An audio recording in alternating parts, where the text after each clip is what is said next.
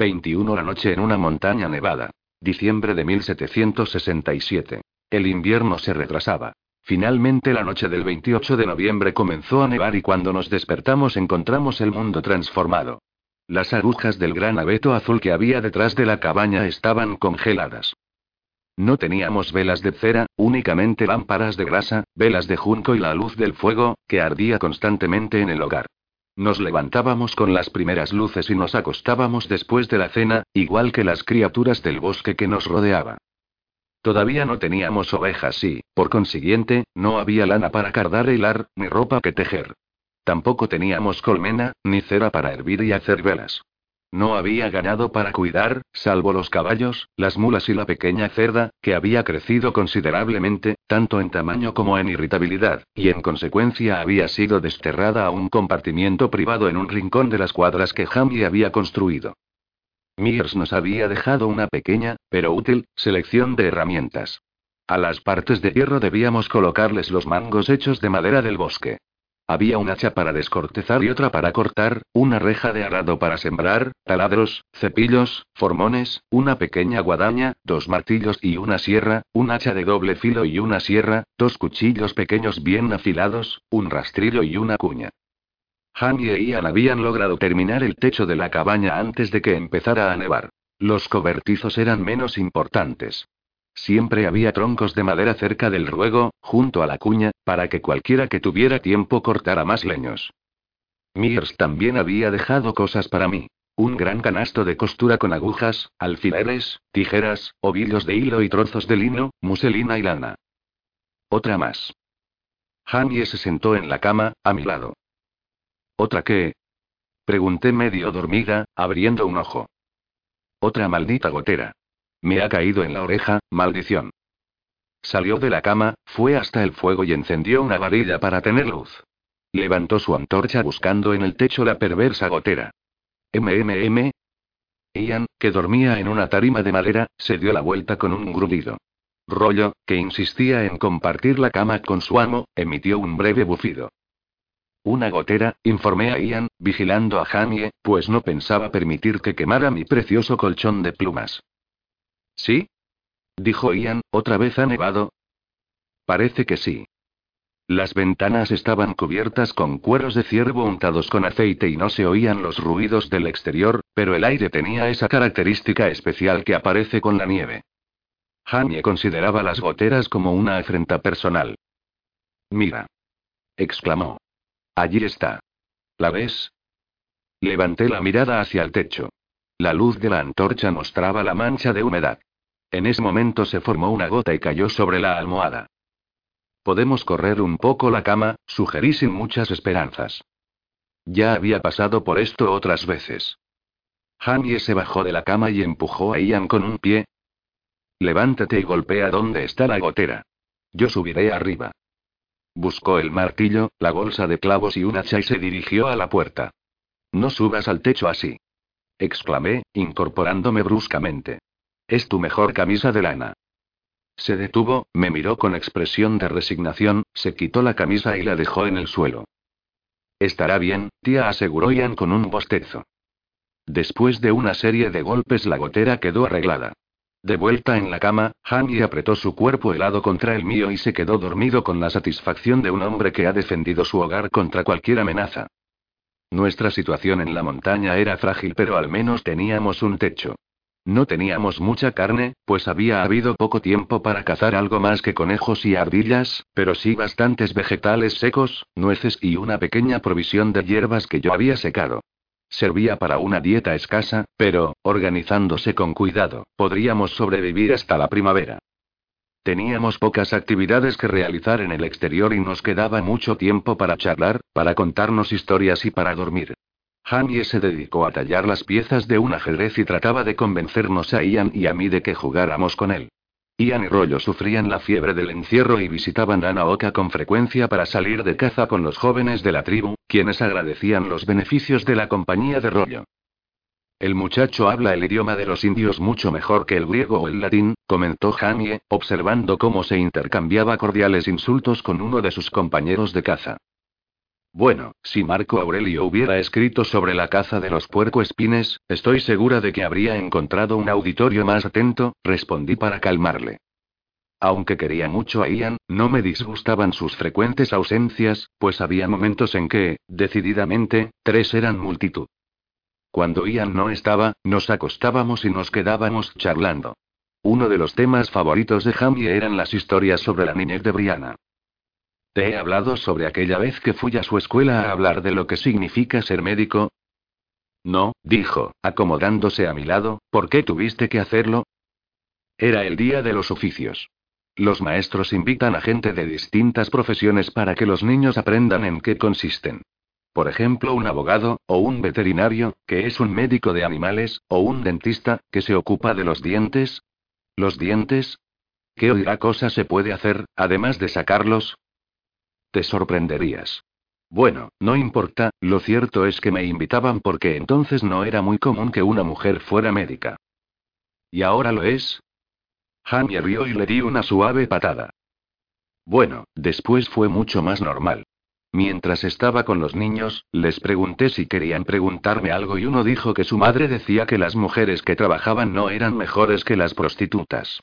Que su deber era quedarse en casa en lugar de quitarle el trabajo a los hombres. Supongo que su madre no conocería muchas prostitutas. Me imagino que no. Ni tampoco muchas mujeres que trabajaran. Entonces Brianna se levantó y le dijo en voz bien alta. Te vas a alegrar de que mi madre sea médica, porque vas a necesitar una. Le pegó en la cabeza con un libro y, cuando se cayó, se tiró encima y comenzó a darle puñetazos en la boca. ¡Qué niña más valiente! ¿Y el maestro le pegó? En la escuela no pegan a los niños. Tuvo que escribir una carta disculpándose con el pequeño animal y él tuvo que escribirme otra a mí. Brianna pensó que era justo. La parte más incómoda fue descubrir que el padre del chico era médico, uno de mis colegas del hospital. Y supongo que tenías el puesto que él quería. ¿Cómo lo has adivinado? Mira. Noté su aliento cálido y espeso en el cuello.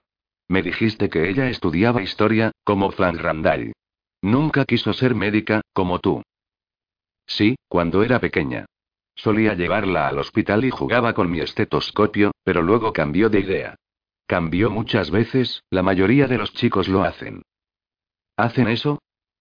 Era una novedad para Jamie. La mayoría de los chicos de su época se limitaban a adoptar la profesión de sus padres o estos elegían por ellos lo que debían aprender. Cuando terminé mi lista de todas las ocupaciones del siglo XX, estábamos frente a frente con las piernas entrelazadas. Nunca supe si realmente quería estudiar historia o si lo hizo por complacer a Frank. Lo quería mucho y él estaba muy orgulloso de ella. Hice una pausa. Su mano recorría mi espalda. Si ella sigue con la historia, ¿crees que nos encontrará? Me refiero a si encontrará algo en algún libro. Esa idea no se me había ocurrido. Por un momento me quedé inmóvil. No lo creo. No, a menos que hagamos algo notable. Pero no tenemos muchas posibilidades aquí, y, de todos modos, tendría que buscar deliberadamente. ¿Lo hará? Espero que no, dije finalmente. Debe tener su propia vida y no malgastar el tiempo en mirar hacia el pasado. Eres una mujer muy inteligente, Sassenach, pero te falta perspicacia. Aunque quizá sea solo modestia. ¿Y qué te hace decir eso? Pregunté, algo molesta. Dijiste que la muchacha es leal. Amaba tanto a su padre como para hacer lo que a él le gustaba, incluso después de su muerte. ¿Crees que te quería menos a ti? No, dije finalmente, con voz apagada. Bueno, entonces. Me cogió de las caderas y suavemente se colocó sobre mí. No hablamos más y los límites de nuestros cuerpos desaparecieron. Fue algo lento y lleno de paz, su cuerpo era tan mío como el mío era suyo. Cuando estábamos a punto de dormirnos sentí el cálido aliento de Jamie en mi cuello. Ella buscará, dijo con seguridad. Dos días más tarde aumentó algo la temperatura y Jamie, poseído por la fiebre del encierro, decidió salir a cazar. Todavía había nieve, pero era una capa delgada y creía que sería fácil andar por las laderas. Yo no estaba tan segura, pensaba mientras juntaba nieve para derretirla. Pero confiaba en que tuviera razón, ya que nuestras provisiones disminuían y no teníamos carne desde hacía una semana.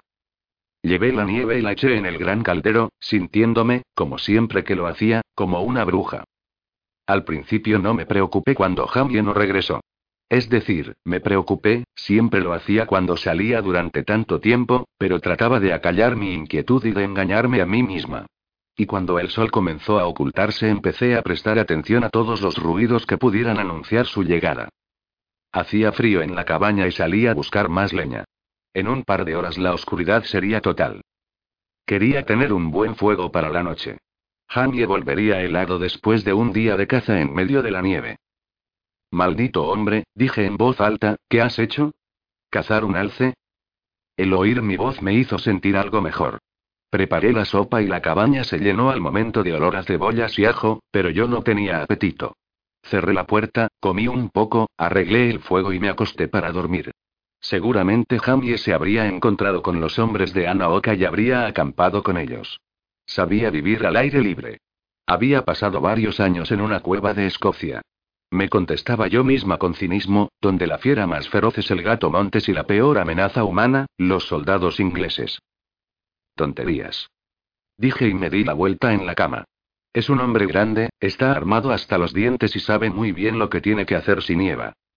¿Qué haría? Me pregunté. Buscar o construir un lugar para protegerse. Si no estaba herido, probablemente no moriría congelado. Si no estaba herido, si no lo habían herido.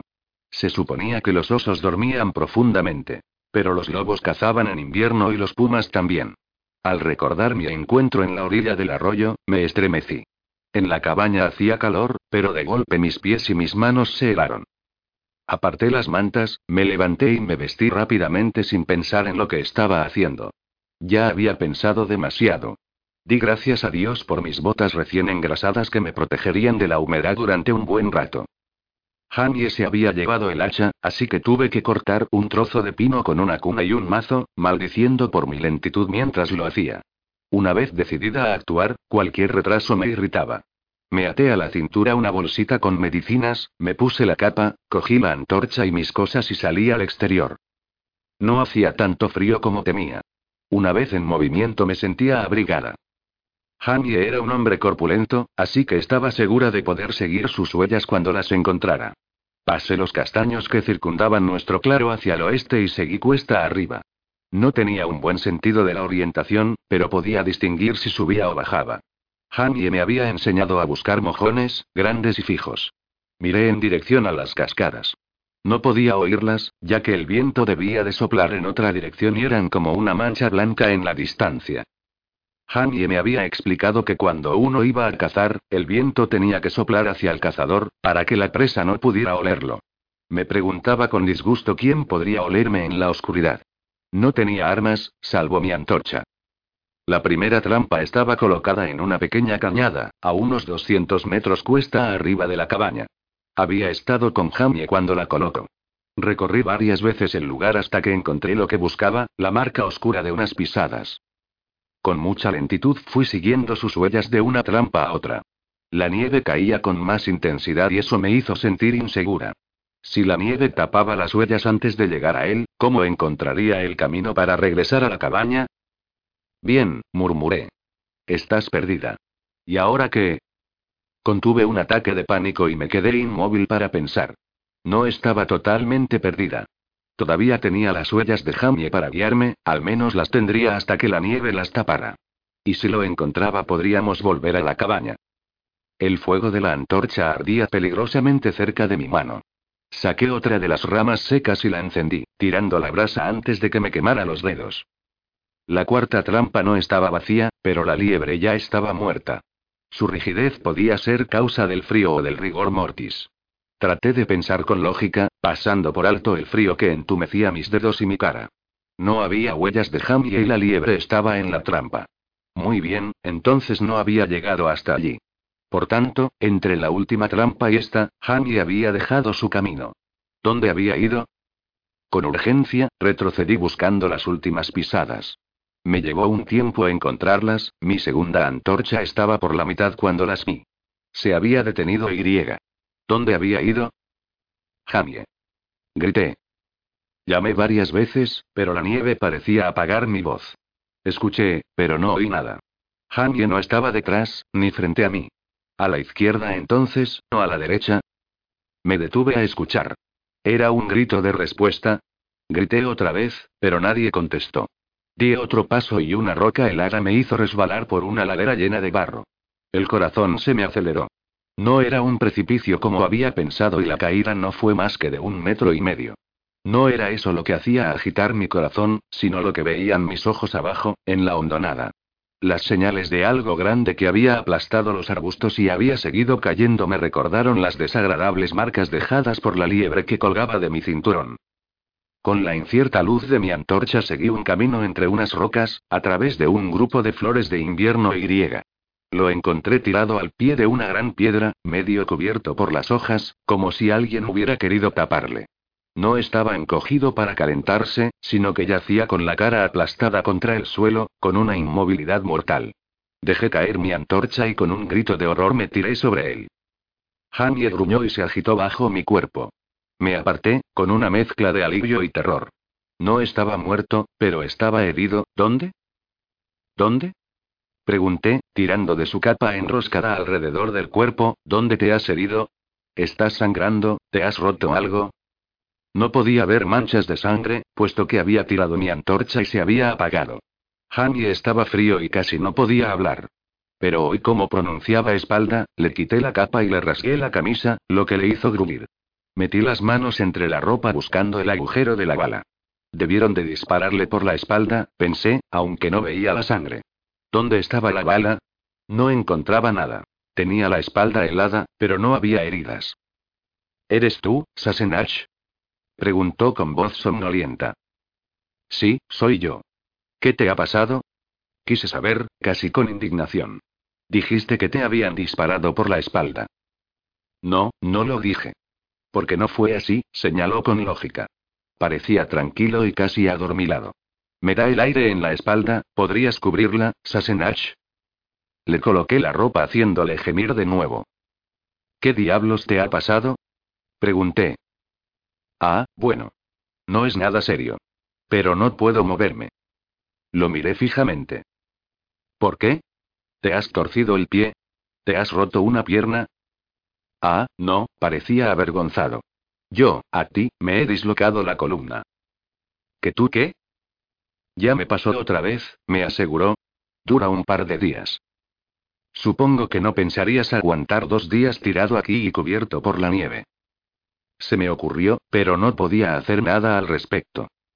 Entonces me di cuenta de que yo tampoco podía hacer mucho. Me asusté cuando noté que podía estar cerca de la congelación. Despierta. Dije, sacudiéndole. Abrió los ojos y me sonrió. Muévete. Jamie, tienes que moverte. No puedo, dijo con calma. Ya te dije que no puedo. Cerró los ojos otra vez. Le cogí una oreja y le clavé las uñas. Gruñó y movió la cabeza. Despierta. ¿No me oyes? Despierta ahora mismo. Muévete, maldición. Dame la mano. Estoy bien, solo muy cansado, dijo. Mueve los brazos, ordené. ¿Puedes mover las piernas? Suspiró y murmuró algo en gaélico. Muy lentamente comenzó a mover los brazos. Le costó mover las piernas, porque le daban pinchazos en la espalda y, de muy mala gana, agitó los pies. Sigue moviéndote, advertí. Me incorporé con cierta dificultad. Sigue moviéndote. Si te detienes, te juro que te piso la espalda. Coge el hacha, dijo entre dientes y señaló un grupo de árboles cercanos con la cabeza. Ramas, grandes, de dos metros. Corta cuatro. Respiraba pesadamente, pero había color en su rostro y le castañeteaban los dientes. Eran buenas señales y me alegré. Bien, dije. Ramas grandes, ¿no? Y cogí el hacha. Asintió estremeciéndose violentamente. Elegí las ramas más bajas. Me costó bastante porque tenía las manos entumecidas por el frío y la madera estaba verde y elástica. Finalmente corté cuatro ramas largas y llenas de hojas. Las arrastré hasta la roca y encontré a Jamie metido entre las hojas, para protegerse del frío. Bajo su dirección apoyé las ramas en la roca, clavando los extremos en la tierra para formar un pequeño refugio triangular. Luego cogí otra vez el hacha y corté ramas de pino y las coloqué junto con manojos de hierba seca en la parte superior. Y, finalmente, jadeando por el cansancio, me arrastré al lado de Jamie. Nos cubrimos con la capa y le pasé los brazos por el cuerpo. Luego comencé a temblar. Me sentía aliviada pero tenía miedo. Todo va a salir bien, Sassenach, dijo Jamie al sentirme temblar. Si estamos juntos, todo saldrá bien. Lo sé, dije y apoyé mi cabeza sobre su espalda. ¿Cuánto tiempo hace que estás aquí? Iba a encogerse de hombros, pero el gesto le arrancó un gemido de dolor. Un buen rato. Había pasado el mediodía cuando me caí desde una roca. No era muy alta, pero al apoyar el pie la espalda hizo crack y lo siguiente que supe fue que estaba tirado en el barro, con la sensación de que me habían clavado un cuchillo en la espalda. Dime dónde te duele, dije, confiando en que no se le hubiera descolocado una vértebra. La espantosa posibilidad de que quedara inválido para siempre cruzó por mi mente, junto con las consideraciones prácticas sobre qué haría para sacarle de allí. ¿Tendría que dejarle y alimentarle hasta que se recuperase? Aquí, dijo con un gemido. Sí, es aquí. Si me muevo, el dolor corre por la parte de atrás de la pierna, como si pasara un alambre ardiendo. Lo toqué con cuidado, con ambas manos, apretando y haciendo que levantara una pierna y luego la otra. Dijiste que te había sucedido antes. ¿Cuándo? Ay. Maldición, ahí duele. En la prisión. ¿El dolor era en el mismo lugar? Sí. Noté un nudo en el músculo de la parte derecha, justo debajo del riñón, y una contractura en los extensores, los músculos largos que hay al lado de la espina dorsal. Por su descripción del episodio anterior, estaba segura de que solo era un severo espasmo muscular. Y para eso, el tratamiento adecuado era calor, reposo y un antiinflamatorio. Supongo que podría intentarlo con acupuntura, dije, pensando en voz alta. Tengo las agujas en mi bolsa y griega. Sassenach, dijo con calma, puedo soportar el dolor, el frío y el hambre. Pero no voy a dejar que mi propia esposa me clave agujas en la espalda. ¿No podrías ofrecerme un poco de simpatía, en lugar de eso? Reí y me apreté contra su cuerpo. ¿Eh? ¿Qué clase de simpatía te pasa por la cabeza? Me sujetó la mano para prevenir ulteriores avances. No es eso, respondió. Podría apartar tu mente del dolor, quis mover los dedos y Jamie lo sujetó con más fuerza. No lo dudo, Sassenach, dijo secamente. Una vez que regresemos a casa y tenga una cama para acostarme y una sopa caliente en mi estómago, la idea me parecerá tentadora. Pero ahora, solo de pensarlo, mujer, ¿tienes idea de lo frías que están tus manos? Apoyé mi mejilla en su espalda y reí. Hasta que, finalmente, quedamos en silencio escuchando el sonido de la nieve. Estaba oscuro pero mis ojos se acostumbraron y pude distinguir la cabeza de Jamie, su pelo y su cuello. ¿Qué hora crees que es? Pregunté. Yo no tenía ni idea. Tarde, respondió. Aunque falta bastante para el amanecer, añadió, adivinando lo que quería preguntarle. Es una de las noches más largas del año. ¡Qué suerte! Dije con desaliento. Había dejado de temblar, pero todavía no sentía los dedos de los pies. La respiración de Jamie se hizo más lenta y más profunda. No te duermas. Dije con ansiedad, apretándole el brazo. Ay. ¿Por qué no? Si nos dormimos podríamos congelarnos y morir. No, no nos sucederá. Fuera está nevando y pronto estaremos cubiertos. Ya lo sé, dije, algo molesta. ¿Y eso qué tiene que ver? La nieve está fría al tocarla, explicó con impaciencia, pero mantiene el frío fuera, actúa como una manta. Resulta mucho más caliente una casa cubierta de nieve que una limpia y expuesta al viento. ¿Cómo crees que hacen los osos para dormir durante el invierno y no congelarse? Tienen gran cantidad de grasa, protesté. Creía que eso les mantenía calientes. Ja, ja, respondió. Bueno, no necesitas preocuparte, ¿eh? Entonces, ¿estás seguro de que no vamos a morir congelados? No, dijo. MMM. Bueno, tal vez sería mejor permanecer despiertos un rato. Solo por si las moscas, ¿eh? Pero no voy a seguir agitando los brazos, dijo con determinación. Y si me pones las manos heladas en el trasero te juro que te estrangulo. Está bien, está bien. ¿Y si en lugar de eso te cuento un cuento? A los montañeses les gustaban las historias y Jaime no era una excepción. Sí, dijo con alegría. ¿Qué clase de cuento? Un cuento de Navidad. Sobre un señor llamado Ebenezer Scrooge. Un inglés, supongo. Sí, respondí. Quédate quieto y escucha. Conocía muy bien la historia porque formaba parte de nuestro ritual navideño, de Frank, de Brianna y mío. Todos los años leíamos por turnos antes de acostarnos el cuento de Navidad de Dickens. Dios nos bendiga a todos, terminé y nos quedamos en silencio. La oscuridad era mayor porque la nieve había cubierto todas las aberturas. Pon tus manos dentro de mi camisa, Sassenach, dijo Jamie suavemente. Me oprimió una mano contra su pecho. Ahora estaba caliente y su corazón latía con fuerza bajo mis dedos. Duerme, Andon, no voy a dejar que te congeles, dijo. Me desperté bruscamente con la mano de Jamie apretando mi muslo. SHH, quieta, dijo suavemente. La luz había cambiado. Ya era de día. Sonidos apagados provenían de fuera. Oí un débil eco de voces que Jamie debió haber escuchado antes y me agité nerviosa. Quieta. Dijo otra vez con un feroz susurro y me apretó la pierna con más fuerza. Las voces se acercaban y se podían entender las palabras. Eran indios que hablaban un dialecto diferente al tuscarora, con distinto ritmo. Tenía sentimientos opuestos. Por un lado había llegado la ayuda que tanto necesitábamos, a juzgar por los sonidos eran varios hombres, suficientes para mover a Jamie con seguridad. Y por otro lado, debíamos atraer la atención de un grupo de indios desconocidos que podían ser enemigos. A juzgar por la actitud de Jamie, parecía que no debíamos. Se había apoyado en un codo y tenía el cuchillo en la mano derecha. Pensativo, se rascó la barbilla mientras trataba de oír las voces que se aproximaban. Los indios estaban al otro lado de la arboleda y discutían por algo. Una idea me puso la carne de gallina, debían de haber visto las ramas cortadas. ¿Habría nevado lo suficiente para cubrir mis huellas hasta nuestro refugio? Se produjeron movimientos entre los árboles y, de pronto, aparecieron, vestidos con cuero y pieles y algunos con capas o mantas además de sus polainas y botas.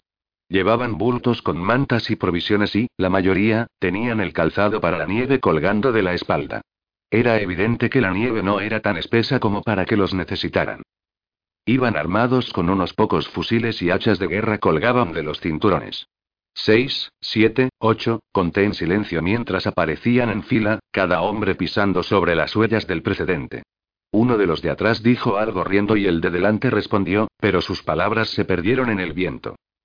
Entonces me di cuenta de que el viento debía de soplar en nuestra dirección, trayendo el sonido de sus voces.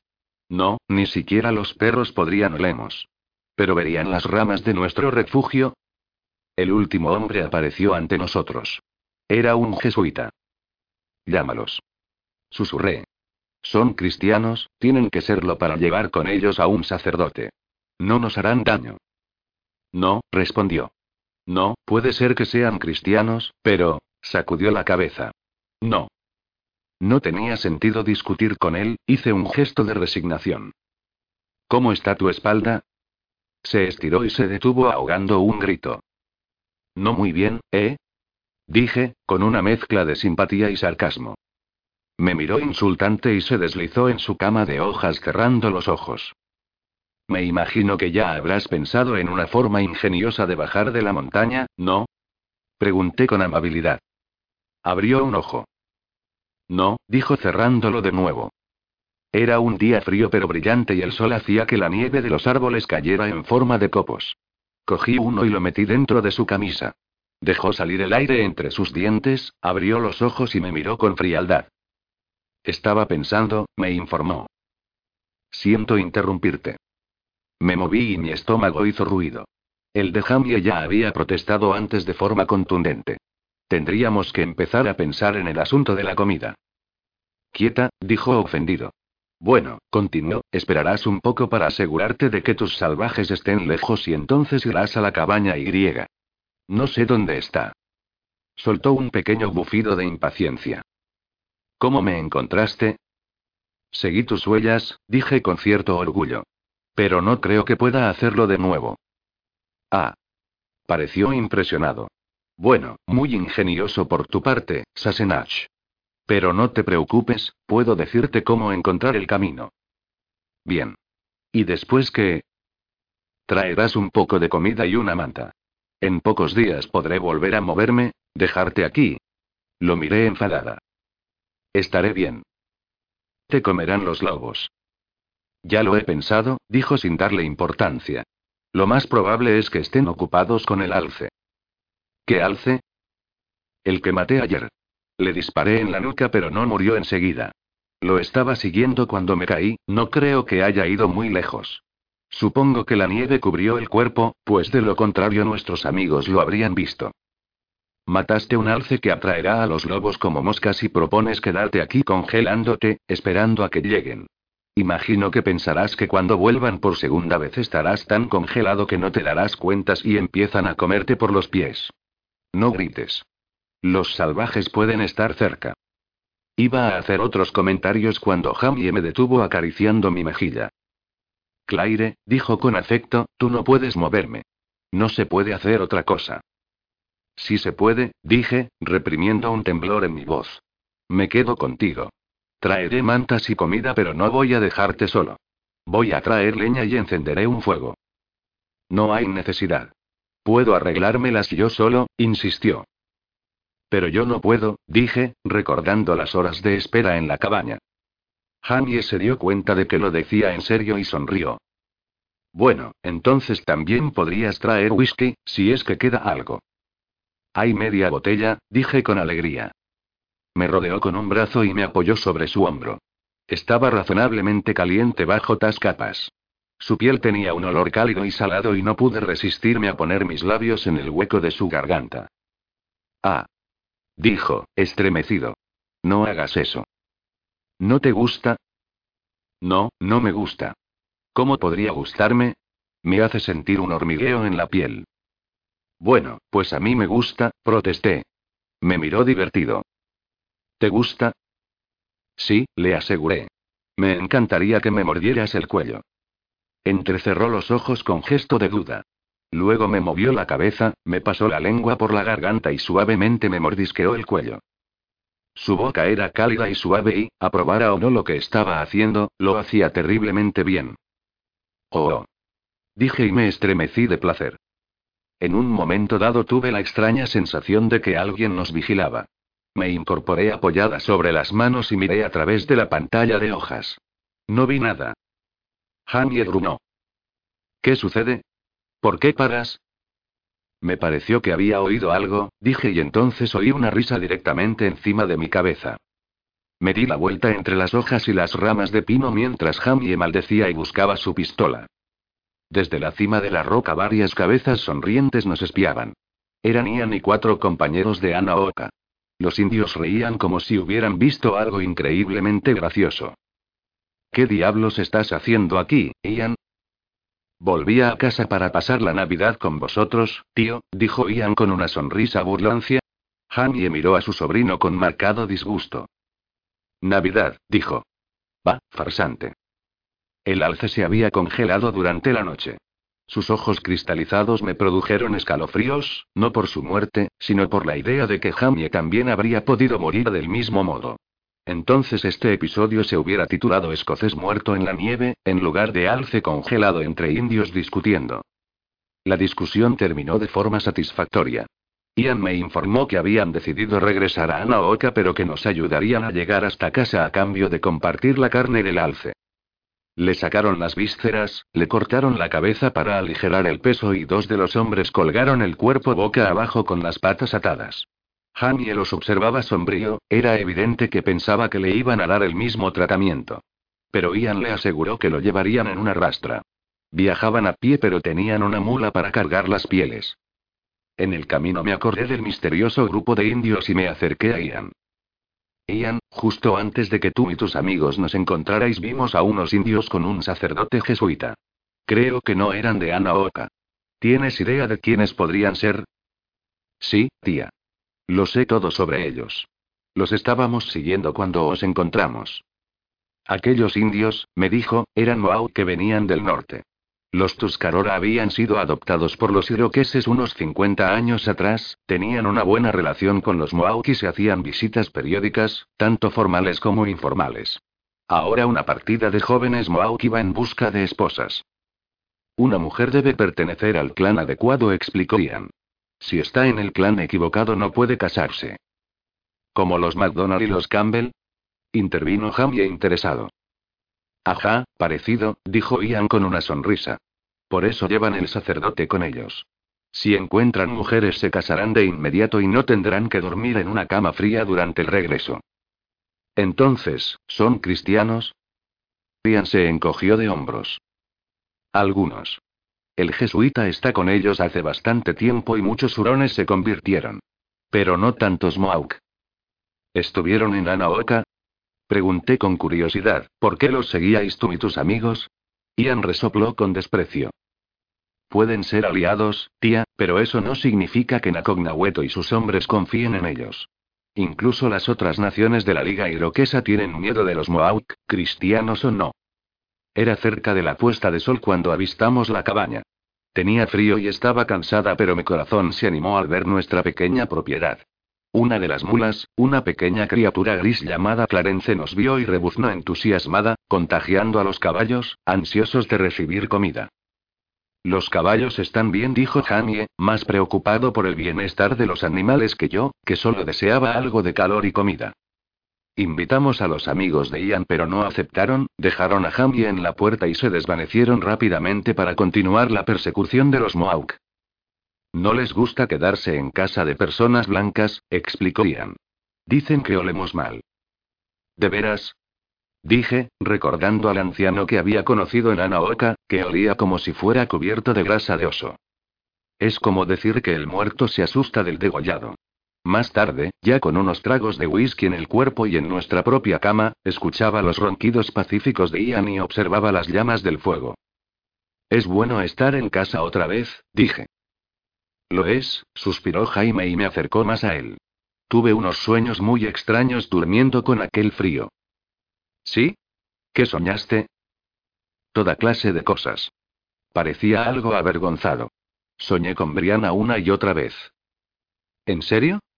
Dije con asombro, pues yo también había soñado con Brianna en nuestro refugio helado. Me estaba preguntando, Jaime vaciló un momento, ¿tiene alguna marca de nacimiento? ¿Y si la tiene, me lo habías dicho? La tiene pero no es visible, dije lentamente mientras pensaba. No creo que te lo haya dicho. Pasaron años hasta que yo se la noté. Es.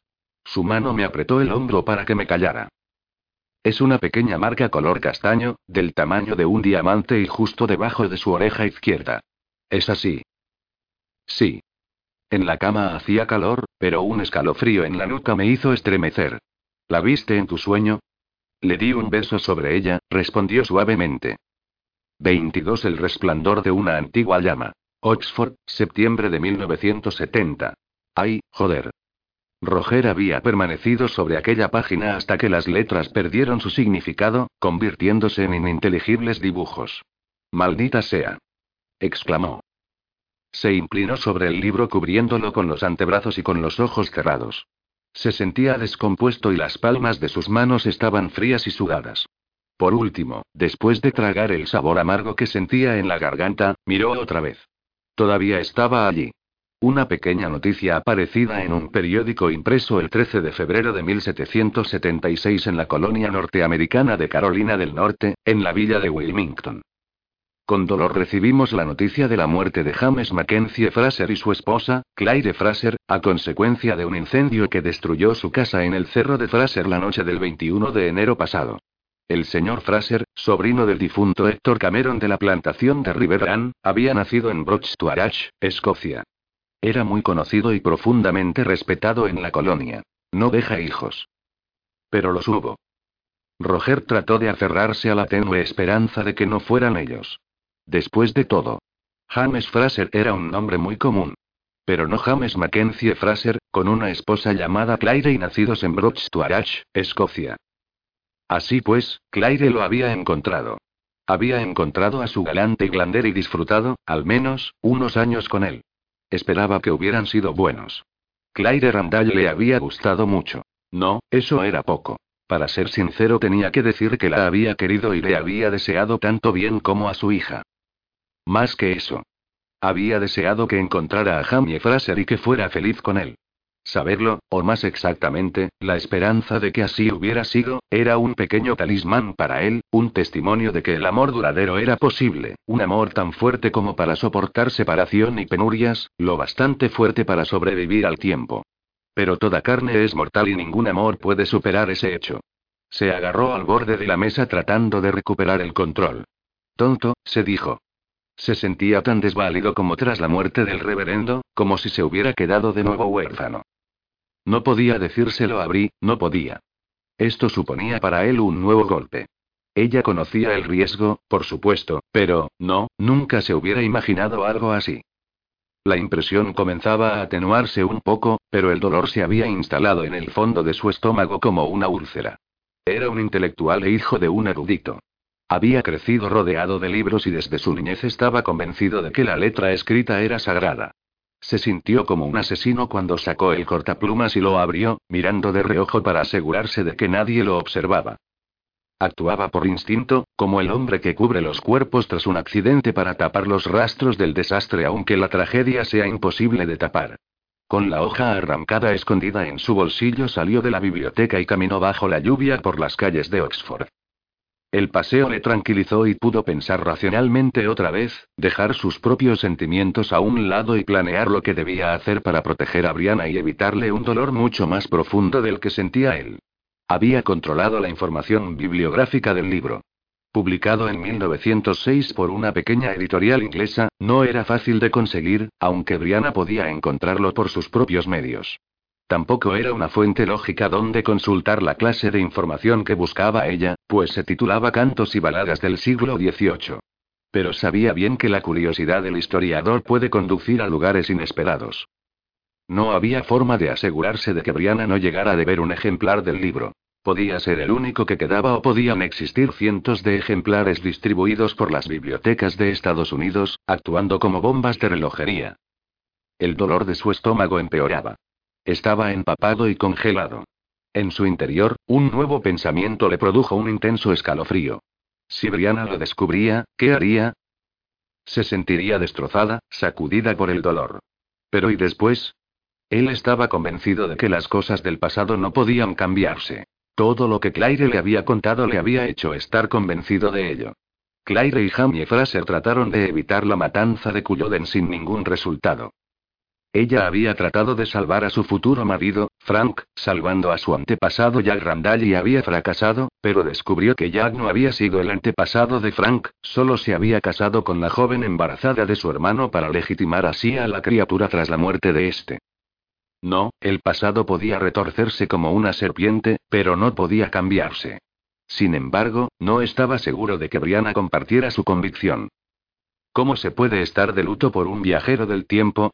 Le había preguntado Brianna. Si le mostraba la noticia del libro podría llorar por ellos.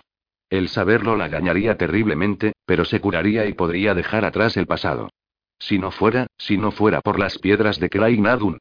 El círculo de piedras y la aterradora posibilidad que representaba. Claire había pasado a través de ellas dos años antes, en la antigua fiesta del fuego de Samain, el primer día de noviembre. Roger se estremeció y no por el trío. Cada vez que pensaba en ello el vello de la nuca se le erizaba. Había sido una mañana clara de un otoño apacible. Era la madrugada de la fiesta de todos los santos y nada turbaba la paz de la colina cubierta de hierba, donde el círculo de piedras permanecía vigilante. Nada hasta que Claire tocó la gran piedra agrietada y se desvaneció hacia el pasado. Aquel día, la tierra pareció desintegrarse bajo sus pies y el aire lo arrastró con un rugido que resonó en su cabeza como un cañonazo. Le había cegado una ráfaga de luz a la que siguió una profunda oscuridad. En un acto reflejo había cogido la mano de Brianna y la había apretado. Fue como si le tiraran agua helada desde 300 metros de altura, el vértigo fue tan terrible y la impresión tan intensa que no pudo sentir otra cosa. Ciego y sordo, privado de sus sentidos, tuvo dos últimos pensamientos. Me estoy muriendo, pensó con calma y luego. No la sueltes. El sol del amanecer había trazado un brillante camino a través de la grieta por la que había pasado Claire. Cuando finalmente Roger levantó la cabeza, el sol del atardecer brillaba con tonos dorados y la banda detrás de la piedra, negra ahora contra el cielo brillante. Estaba encima de Brianna, protegiéndola con su cuerpo. La joven estaba inconsciente pero respiraba, con el rostro terriblemente pálido en contraste con el rojo oscuro de su cabello. Era inútil intentar arrastrarla hasta el coche. Brianna, digna hija de su padre, medía casi metro ochenta, unos pocos centímetros menos que Roger. Se quedó con la cabeza de la joven apoyada sobre sus piernas, tiritando y acariciándole la cara hasta que a la puesta del sol Brianna abrió los ojos azules y oscuros como el cielo y susurró. ¿Se ha ido? Todo ha ido bien, había susurrado Roger como respuesta, mientras le besaba la frente.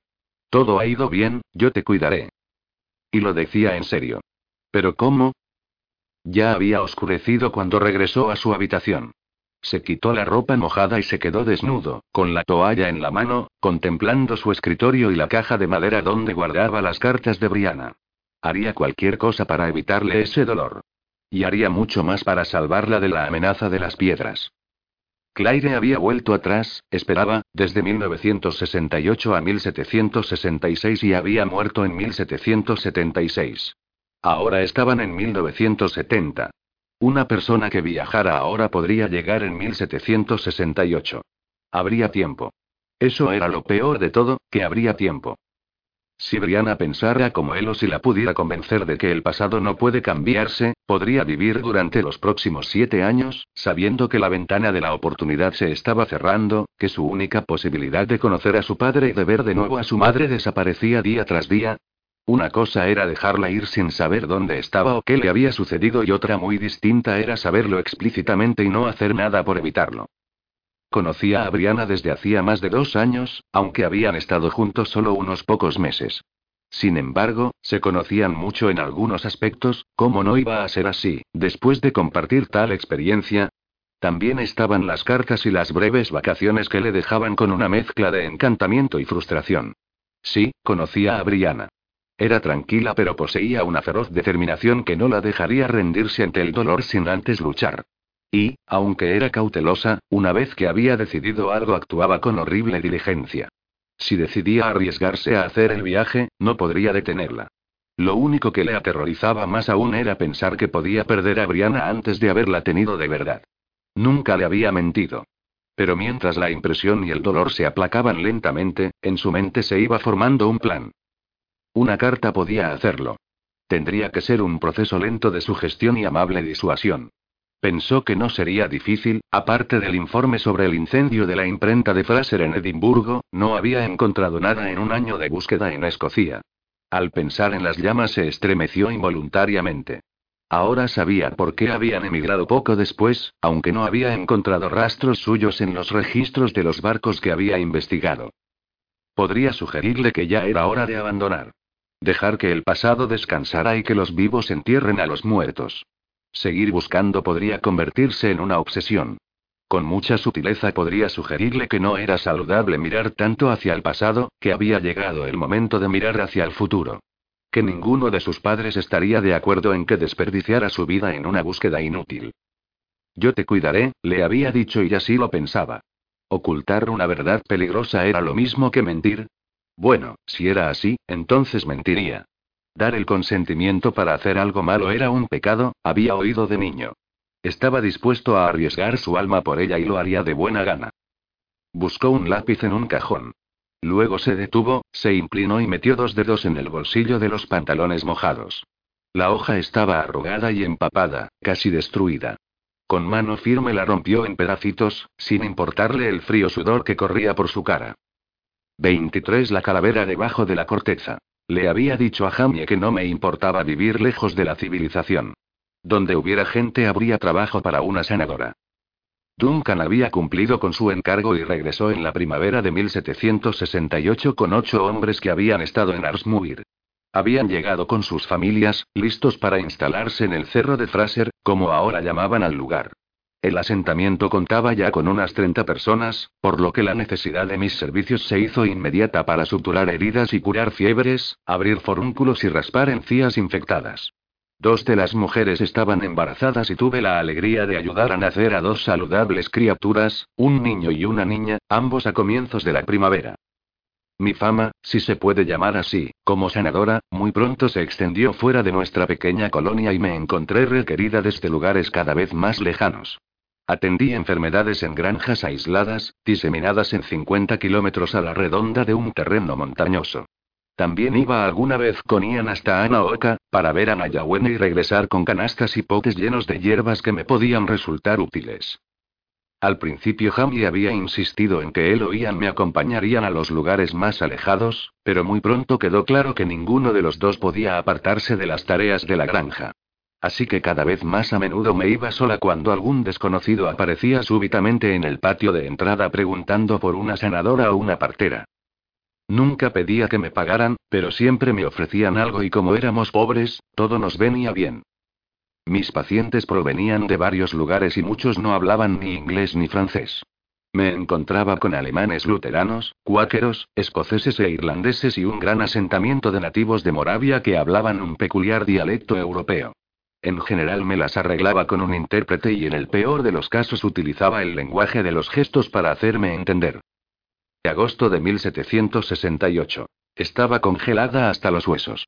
Pese a mis esfuerzos por conservar la capa bien apretada, el viento la apartaba de mi cuerpo y la hacía revolotear, castigando la cabeza del muchacho que caminaba a mi lado y obligándome a inclinarme. La lluvia era más fría que la nieve y antes de llegar al arroyo de Mueller ya estaba empapada. Tommy Mueller fijó la vista en el torrente. Los hombros encorvados casi tocaban el ala del sombrero que llevaba metido hasta las orejas. Pude ver la duda en toda la actitud de su cuerpo y me incliné gritándole en la oreja. Quédate aquí. Sacudió la cabeza diciéndome algo que no pude oír. Vuelve. Grité. El muchacho señaló con energía la granja y estiró la mano para coger las riendas de mi caballo. Era evidente que pensaba que era demasiado peligroso y pretendía que regresara a su casa y esperara a que pasara la tormenta.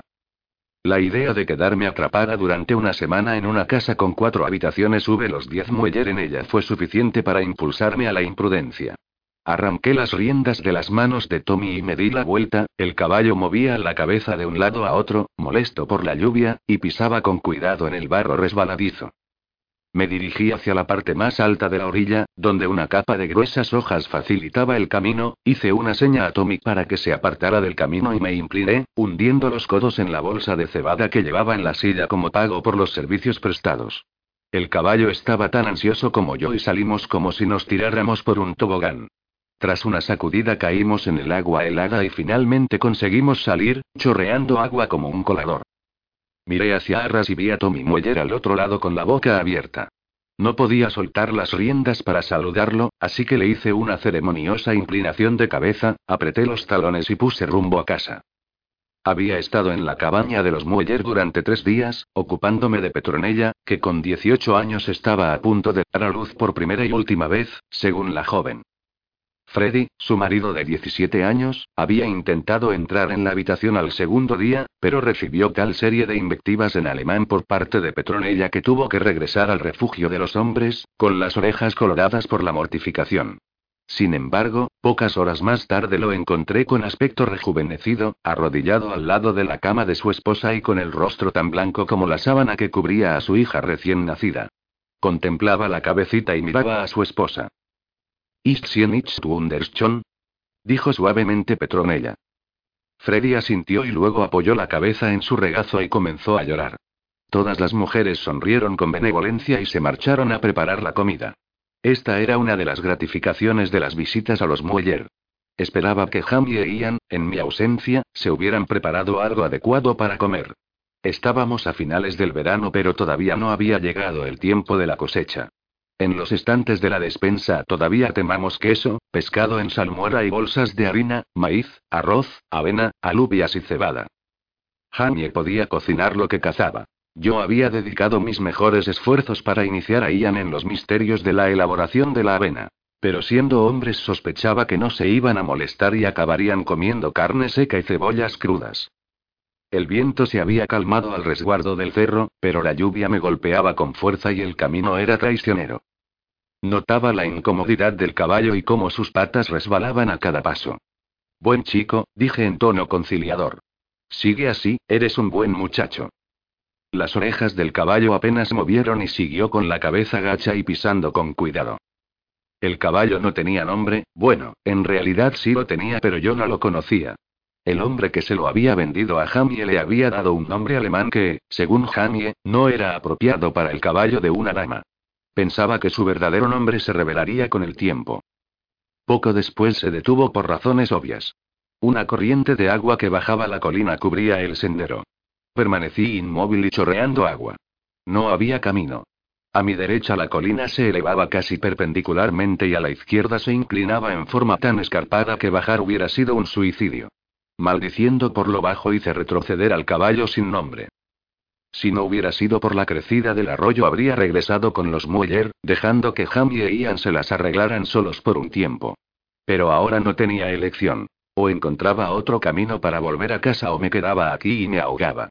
Encontré un lugar donde la ladera de la colina dejaba un pequeño paso, una depresión entre dos cuernos de granito. Desde allí veía las estribaciones y el hueco azul del valle. Al otro lado, las nubes ocultaban las cimas de las montañas, la lluvia y la oscuridad se interrumpían por ocasionales relámpagos. El paso por este lado de la colina era bueno, rocoso pero no muy empinado. Tomé nota de la ubicación de un gran arbusto de moras, como referencia futura, pero no me detuve. Si tenía suerte estaría en casa al anochecer. Para distraerme de las gotas frías que caían por mi cuello, comencé a hacer un inventario mental de mi despensa. ¿Qué haría para cenar cuando llegara a casa? Me sobresalté. Pese a la capucha y mi cabello abundante, las gotas de lluvia me golpeaban como piedras. Entonces me di cuenta de que granizaba. El caballo sacudió la cabeza en un esfuerzo por escapar de las piedras. Tiré de las riendas apresuradamente y lo llevé bajo un gran castaño. Las hojas nos protegerían. Bien. Con cierta dificultad di una palmada al caballo para tranquilizarlo. Despacio. Estaremos bien siempre que no nos caiga un rayo. Esa frase debió haber refrescado la memoria de alguien. Una silenciosa horquilla de luz recorrió el cielo oscuro desde más allá de Roan Montam. Pocos segundos después el sonido de un trueno agitó las hojas que nos protegían. Otros rayos atravesaron el cielo en zonas más alejadas, seguidos del retumbar de los truenos. Trataba de calmar al caballo cuando se repitió otra vez. Un rayo iluminó el cerro oscuro y me dejó ver la silueta de las orejas erguidas del caballo. Juraría que la tierra tembló cuando el caballo dejó escapar un agudo relinchó y tiró de las riendas. No tuve conciencia de la caída. Pasé de estar tirando de las riendas, con el caballo aterrado y tratando de escapar, a verme tirada de espaldas tratando de respirar. Los ecos del impacto recorrieron mi cuerpo. Jadeaba y temblaba. Traté de quedarme quieta con los ojos cerrados, concentrándome en la respiración y tratando de hacer un inventario de mis males. La lluvia caía sobre mi cara, que estaba tan entumecida como mis manos. Pero mis brazos se movían y podía respirar un poco mejor. La pierna izquierda me dolía pero no parecía nada serio, solo una raspadura en la rodilla. Rodé hacia un lado, dificultada por el peso del agua que había absorbido mi ropa, que por su grosor me había salvado de males mayores. Entonces oí un relincho audible por encima del rugido del trueno. Miré hacia arriba y vi la cabeza del caballo por encima de un gran arbusto, habíamos estado parados al borde de un pequeño precipicio, oculto por los matorrales. El pánico había llevado al caballo hasta el borde, pero sintió el peligro y se detuvo, no sin antes dejarme caer. Maldito sinvergüenza. exclamé. Me pregunté si el nombre en alemán no querría decir eso. Me podía haber roto el cuello. Me limpié el barro de la cara y miré buscando una manera de subir. No había ningún camino. Permanecí casi inmóvil tratando de pensar. Nadie sabía dónde estaba, ni siquiera yo, y nadie me buscaría hasta pasado un tiempo. Jamie pensaría que estaba todavía con los Mueller a causa de la lluvia, estos no tenían motivos para dudar de mi llegada a casa y, si los tenían, tampoco podían buscarme a causa de las inundaciones. Cuando alguien pudiera hacerlo, todas mis huellas estarían borradas. No estaba herida, eso ya era algo. Pero estaba sin caballo, sola, sin comida, perdida y empapada. De lo único que estaba segura era de que no moriría de sed. Todavía llovía y las gotas rodaban por mi nariz con monótona regularidad. Cojeando por mi rodilla golpeada y maldiciendo, bajé por la ladera hasta el borde del arroyo. No había más que rocas mojadas. Sin embargo, a cierta distancia, vi algo que podía ofrecerme alguna posibilidad de refugio. Un gran cedro rojo había caído al otro lado del arroyo y se veía la enorme maraña de sus raíces. La cavidad que había dejado no sería una protección total, pero parecía mejor que estar a cielo abierto o agachada entre los arbustos. No me paré a pensar que aquel refugio también podía atraer a osos, pumas y otros animales salvajes. Por suerte no fue así. Era un espacio de metro y medio de largo por lo mismo de ancho, oscuro, mojado y frío. El techo lo formaban las grandes raíces mezcladas con la tierra arenosa. Parecía sólido y en el suelo la tierra estaba húmeda pero no se había formado barro. Agotada, me arrastré hasta el fondo, coloqué mis zapatos mojados a un lado y me eché a dormir. Soñé que estaba dando a luz. No sentía dolor, veía salir la cabeza como si estuviera entre mis propios muslos. Partera y madre al mismo tiempo. Cogí a la criatura desnuda entre mis brazos, todavía manchada con la sangre de las dos, y se la entregué a su padre. Se la di a Frank, pero fue Jamie quien la recibió y dijo es preciosa. Entonces me desperté y me volví a dormir buscando algo que había perdido. Despierta y dormida, perseguida a través de los bosques por alguien desconocido y temible. Despierta y dormida, con un cuchillo en la mano, rojo por la sangre, pero de quién, no lo sabía. Me despertó un olor a quemado y me senté de golpe. La lluvia había parado y supuse que me había despenado el silencio. El olor a humo todavía persistía en mi nariz, así que no era parte del sueño. Asomé la cabeza con cautela, como un caracol saliendo de su concha. El cielo era de un color gris púrpura, con rayas anaranjadas sobre las montañas. La caída del sol estaba próxima y la oscuridad llegaba a los valles. Salí gateando y miré alrededor. El riachuelo había crecido y el ruido de la corriente era el único sonido. Frente a mí había un pequeño cerro con un gran álamo balsámico en la cima, la fuente del humo.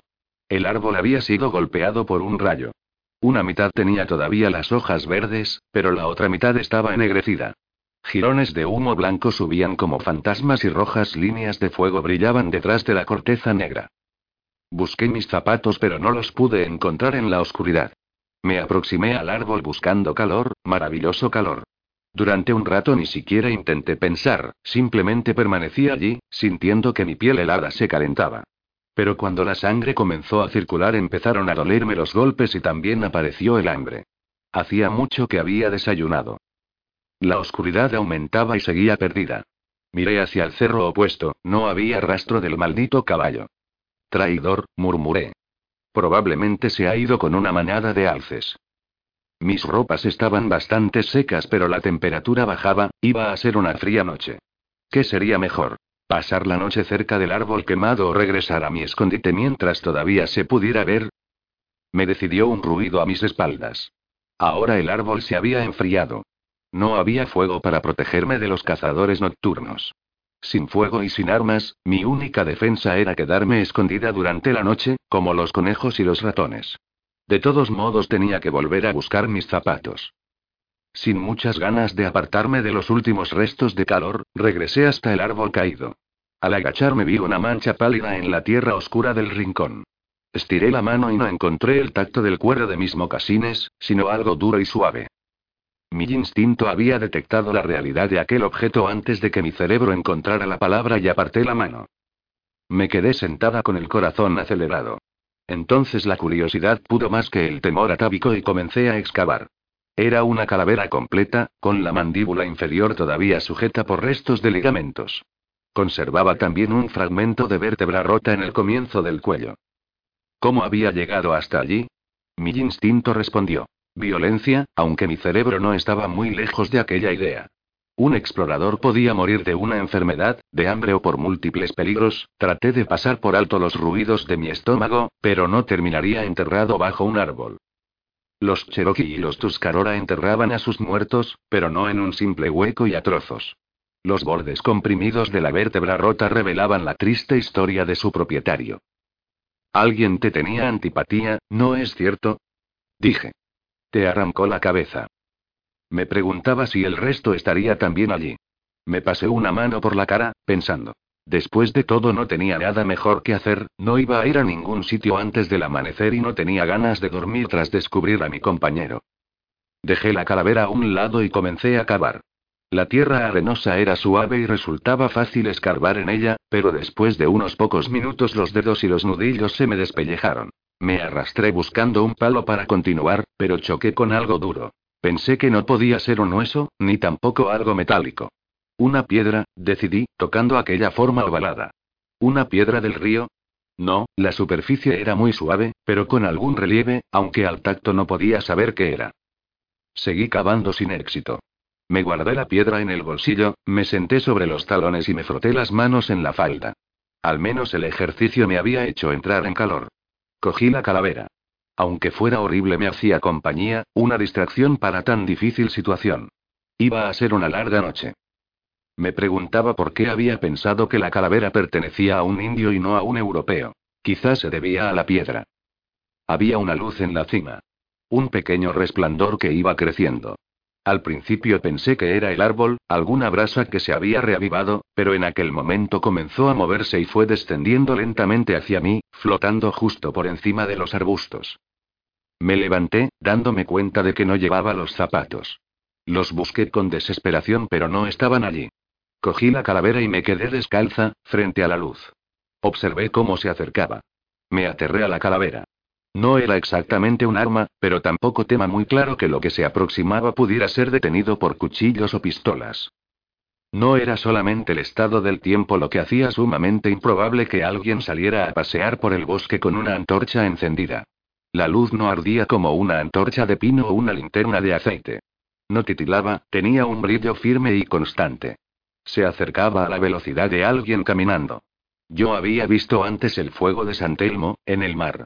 Aunque también era misterioso, su chisporroteo azul acuoso no se parecía en nada a la pálida luz que se acercaba. No tenía color ni destellos, era solo un brillo espectral. Cuando la gente de Cross Creek mencionaba las luces de la montaña, las llamaban gas del pantano. Ja. Me dije. Gas del pantano. La luz se movió entre unos arbustos y apareció ante mí. No era gas del pantano. Era un hombre alto vestido únicamente con un taparrabos, llevaba el cuerpo pintado con rayas rojas en el pecho, en los brazos y en las piernas y el rostro todo de negro, desde la barbilla hasta la frente. Su pelo estaba engrasado y peinado en un penacho del que salían dos plumas de pavo. Oculta en la oscuridad de mi refugio no me podía ver. La antorcha que llevaba lo bañaba con una suave luz, iluminando su pecho y espalda sin pelo y ensombreciendo las órbitas de sus ojos. Pero él sabía que yo estaba allí. No me atreví a moverme. Permaneció a unos cuatro metros y miró directamente a la oscuridad donde me encontraba, como si fuera pleno día. No sé cuánto tiempo estuve así, hasta que me di cuenta de que ya no tenía miedo. ¿Qué quiere? Dije, notando que habíamos entablado una especie de comunicación sin palabras. Nada coherente pasaba entre nosotros, pero era evidente que algo pasaba. Respiré profundamente, sintiendo de pronto una gran vitalidad. Tierra y aire, pensé de pronto, y también fuego y aire. Y allí estaba yo, entre todos los elementos y a su merced. ¿Qué quiere? Pregunté otra vez, sintiéndome indefensa, no puedo hacer nada por usted. Sé que está ahí, puedo verlo. Pero eso es todo. Nada se movió ni se dijeron palabras. Pero el pensamiento se formó claramente en mi mente, con una voz que no era la mía. Esto es suficiente, dijo. Sin prisa, se dio la vuelta y se marchó.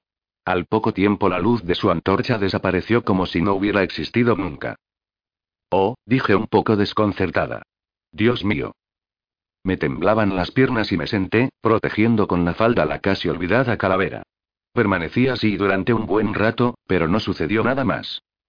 Trataba de encontrar un sentido a lo sucedido, pero no había nada que entender porque en realidad no había sucedido nada. Sin embargo, estaba segura de que él había estado allí.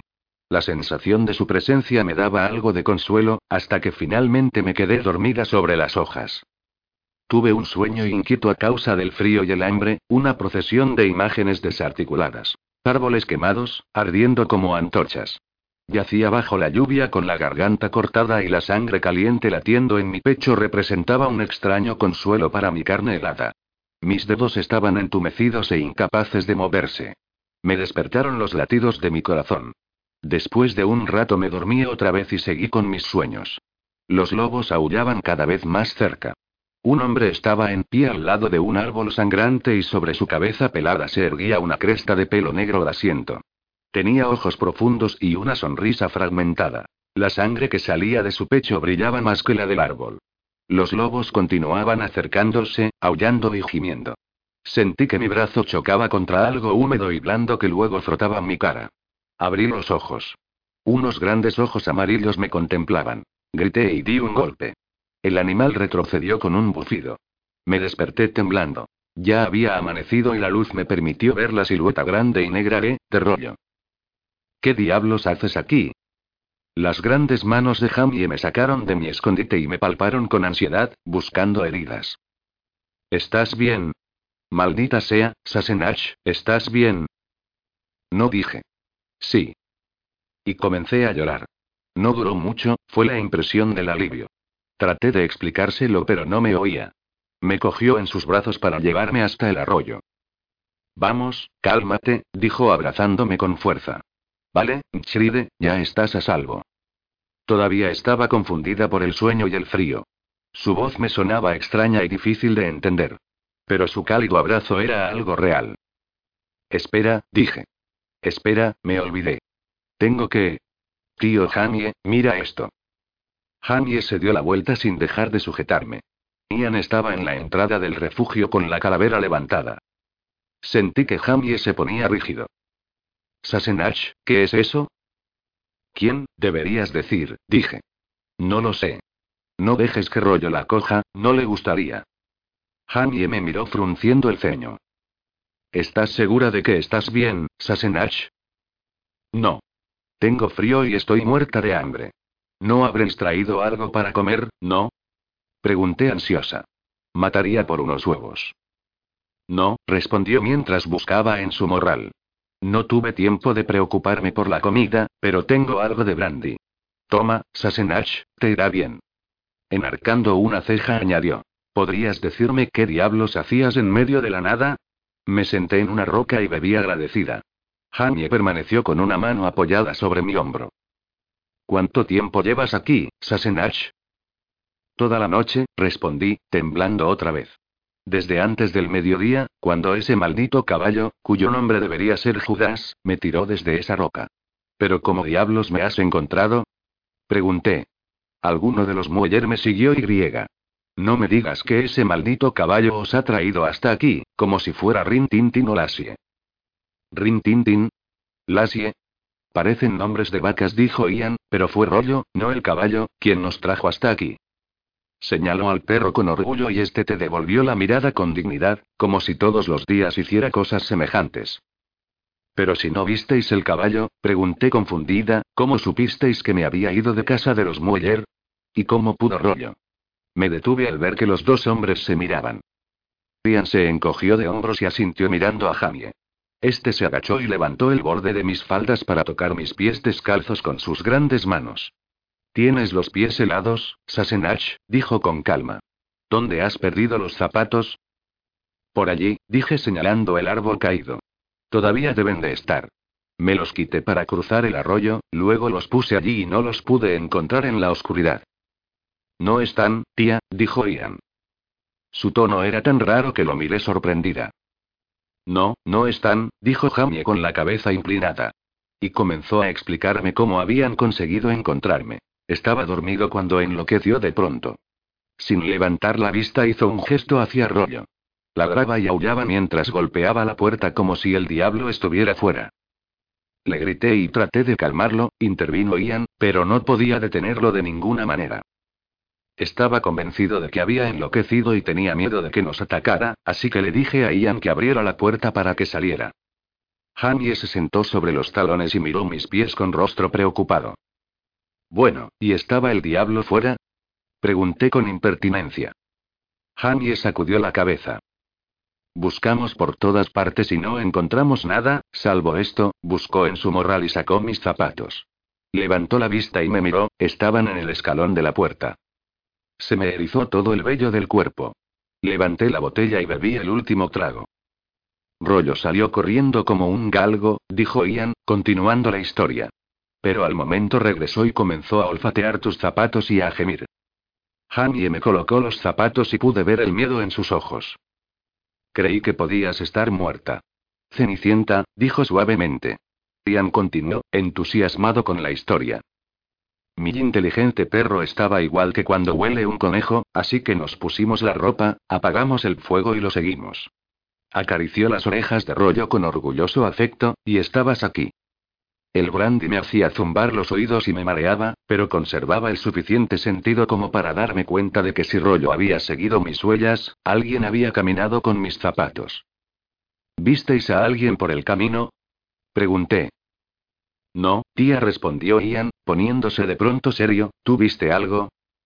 Sí, respondí, pero os lo diré más tarde. Ahora creo que me convertiré en calabaza. Regresemos a casa. Hanny había traído caballos, pero era imposible hacerles bajar hasta la hondonada, así que nos vimos forzados a pasar por la orilla del arroyo y chapotear por las partes poco profundas, para luego trepar trabajosamente por una cuesta rocosa hasta el saliente donde estaban atados los caballos. Por mi estado, Hanny e Ian tuvieron que llevarme como si fuera un paquete. En una de las paradas para descansar, Hanny había tratado de hacerme beber. Me quejé, porque en mi estado el exceso de alcohol podía provocarme un desmayo. Si te desmayas, dijo, será más sencillo cargar contigo. Es como sacar a un ternero de un pantano. Lo siento, respondí. Me quedé tirada en el suelo con los ojos cerrados y con la esperanza de no tener que vomitar. El cielo se movía en una dirección y mi estómago en la otra. Fuera, perro. Dijo Ian. Abrí un ojo para ver lo que sucedía y vi a Ian apartando a de la calavera, que yo había insistido que trajeran. ¿Qué piensas hacer con el príncipe encantado? preguntó Jamie, lanzando una mirada crítica a mi adquisición. Luego me miró sonriendo. ¿Cómo te encuentras, Sassenach? Mejor aseguré incorporándome. Todavía estaba algo mareada, pero el brandy me daba una sensación placentera. Supongo que deberíamos llevarlo a casa y darle cristiana sepultura, ¿no? Ian contempló la calavera con dudas. No creo que nos lo agradeciera, no debe de ser cristiano, dije con el vivido recuerdo del hombre que había visto en la hondonada. Aunque era cierto que algunos indios se habían convertido gracias a la labor de los misioneros, aquel caballero en particular, desnudo, con el rostro pintado y el pelo lleno de plumas, me había dado la impresión de que era tan pagano como parecía. Busqué en mi bolsillo con los dedos entumecidos. Esto estaba enterrado con él, comenté cuando conseguí sacar la piedra. Tenía forma irregular y era de la mitad de tamaño de la palma de mi mano. Una cara era redondeada y la otra plana, en esta tenía grabado algo con forma de espiral. Pero no fue eso lo que llamó la atención de Jamie e Ian. ¿Qué es eso? preguntó Ian con temor. Es un ópalo endiabladamente grande, comentó Jamie. Luego me miró.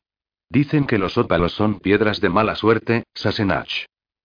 Pensé que bromeaba, pero parecía inseguro. A pesar de ser un hombre cultivado y que había viajado mucho, continuaba teniendo el espíritu de un Iglander cargado de supersticiones, aunque no lo demostrara a menudo. Ja, me dije, tú pasaste la noche con un fantasma y crees que él es supersticioso. Tonterías, dije con más convicción de la que sentía. Bueno, no siempre dan mala suerte, tío Jamie señaló Ian. Mi madre tiene un anillo con un pequeño ópalo que le dejó su madre, mucho más pequeño que este. Ian tocó la piedra con respeto. Decía que el ópalo tomaba algo de su dueño. Cuando un ópalo había pertenecido a una buena persona, todo iba bien y daba buena suerte. Pero si no, se encogió de hombros. Ah, bueno, dijo Jamie y movió la cabeza en dirección a la calavera. Si perteneció a este tipo no le dio mucha suerte. Al menos, señalé, sabemos que nadie lo mató por esa piedra. Tal vez no la quisieron porque sabían que les daría mala suerte, sugirió Ian. Quizá deberíamos dejarla, tía. Me froté la nariz y miré a Jamie. Es probable que tenga valor, dije. Ah. Los dos se miraron un momento, luchando entre la superstición y el pragmatismo. Bueno, dijo finalmente Jamie. Supongo que no nos pasará nada por guardarla durante un tiempo. Sonrió, déjame llevarla, Sassenach. Si me cae un rayo puedes tirarla. Se la enseñaré a Nayawene, dije. Al menos sabrá lo que significa el grabado. Buena idea, Sassenach, aprobó Jamie. Y si el destino final del príncipe encantado ha tenido algo que ver con ella, puede guardársela con mis bendiciones. Señaló un grupo de arces. Los caballos están allí. ¿Puedes caminar, Sassenach? No estoy segura. Me parece que estoy algo borracha. No, tía, dijo Ian. Mi padre dice que nunca estás borracho mientras puedas tenerte en pie. Jamie rió y se colocó la capa en el hombro. Mi padre solía decir que uno no estaba borracho si podía encontrarse el trasero con las dos manos. Miró mi trasero, pero lo pensó mejor y no dijo nada más.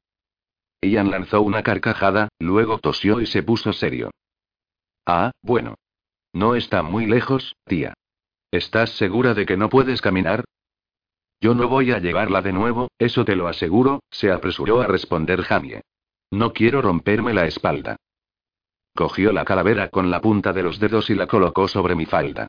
Espera aquí con tu amigo, Sassenach. Ian y yo vamos a buscar los caballos. Llegamos al cerro de Fraser a primera hora de la tarde. Había pasado frío, me había mojado y no había comido desde hacía casi dos días.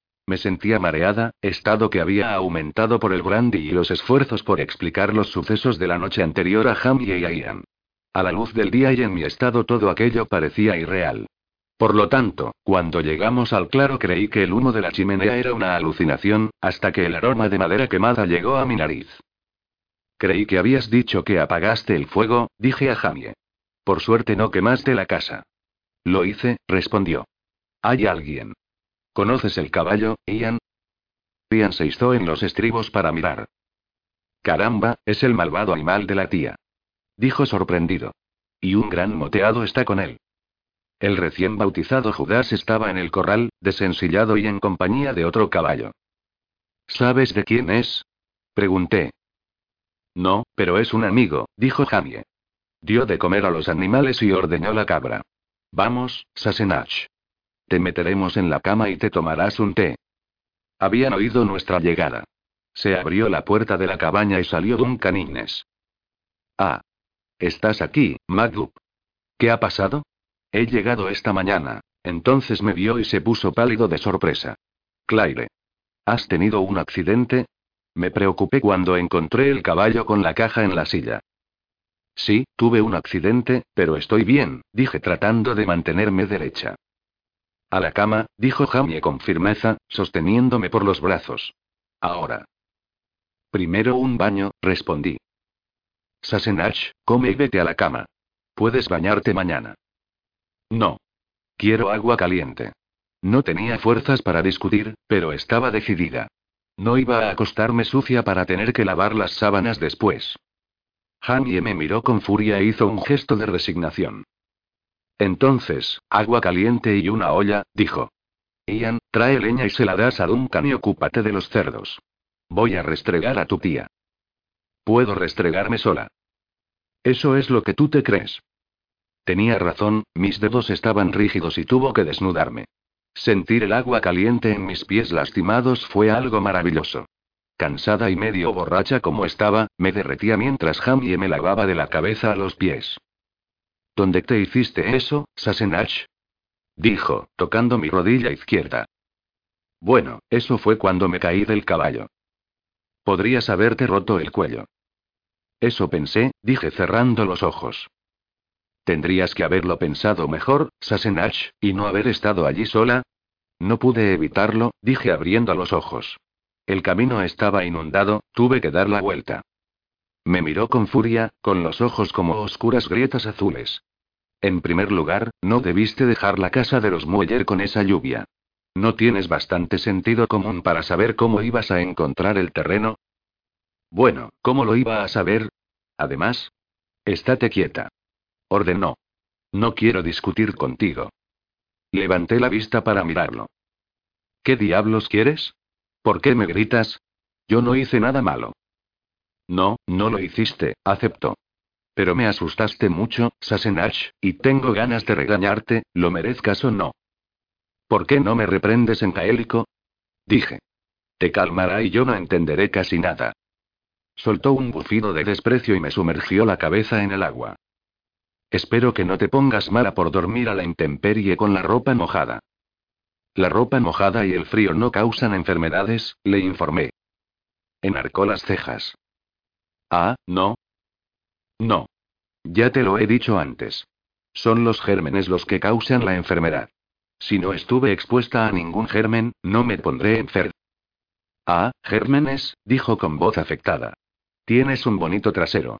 Entonces, ¿por qué hay más enfermedades en invierno que en primavera? ¿Los gérmenes se producen por el frío? No exactamente.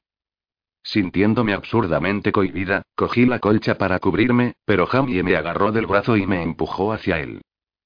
Ven, dijo sin ninguna necesidad. Antes de que pudiera decir nada, me estaba besando. Cuando me soltó casi me desplomo. A la cama, dijo otra vez. MMM, respondí demostrándole que no pensaba ir sola. No, dijo tratando de alejarse, pero no lo solté. Mi padre me dijo que nunca me aprovechara de una mujer que está mal a causa de la bebida. Pero yo no estoy mal, estoy mejor, aseguré. Además, ejecuté una lenta contorsión. Creo que dijiste que si uno podía tocarse el trasero con las manos no estaba borracho. Me miró sorprendido. Siento tener que decírtelo, Sassenach, pero no es tu trasero el que tocas, sino el mío. Es igual, le aseguré. Estamos casados. Una misma carne, lo dijo el sacerdote. Hizo un último intento. ¿No deberías comer algo? Debes de estar muerta de hambre.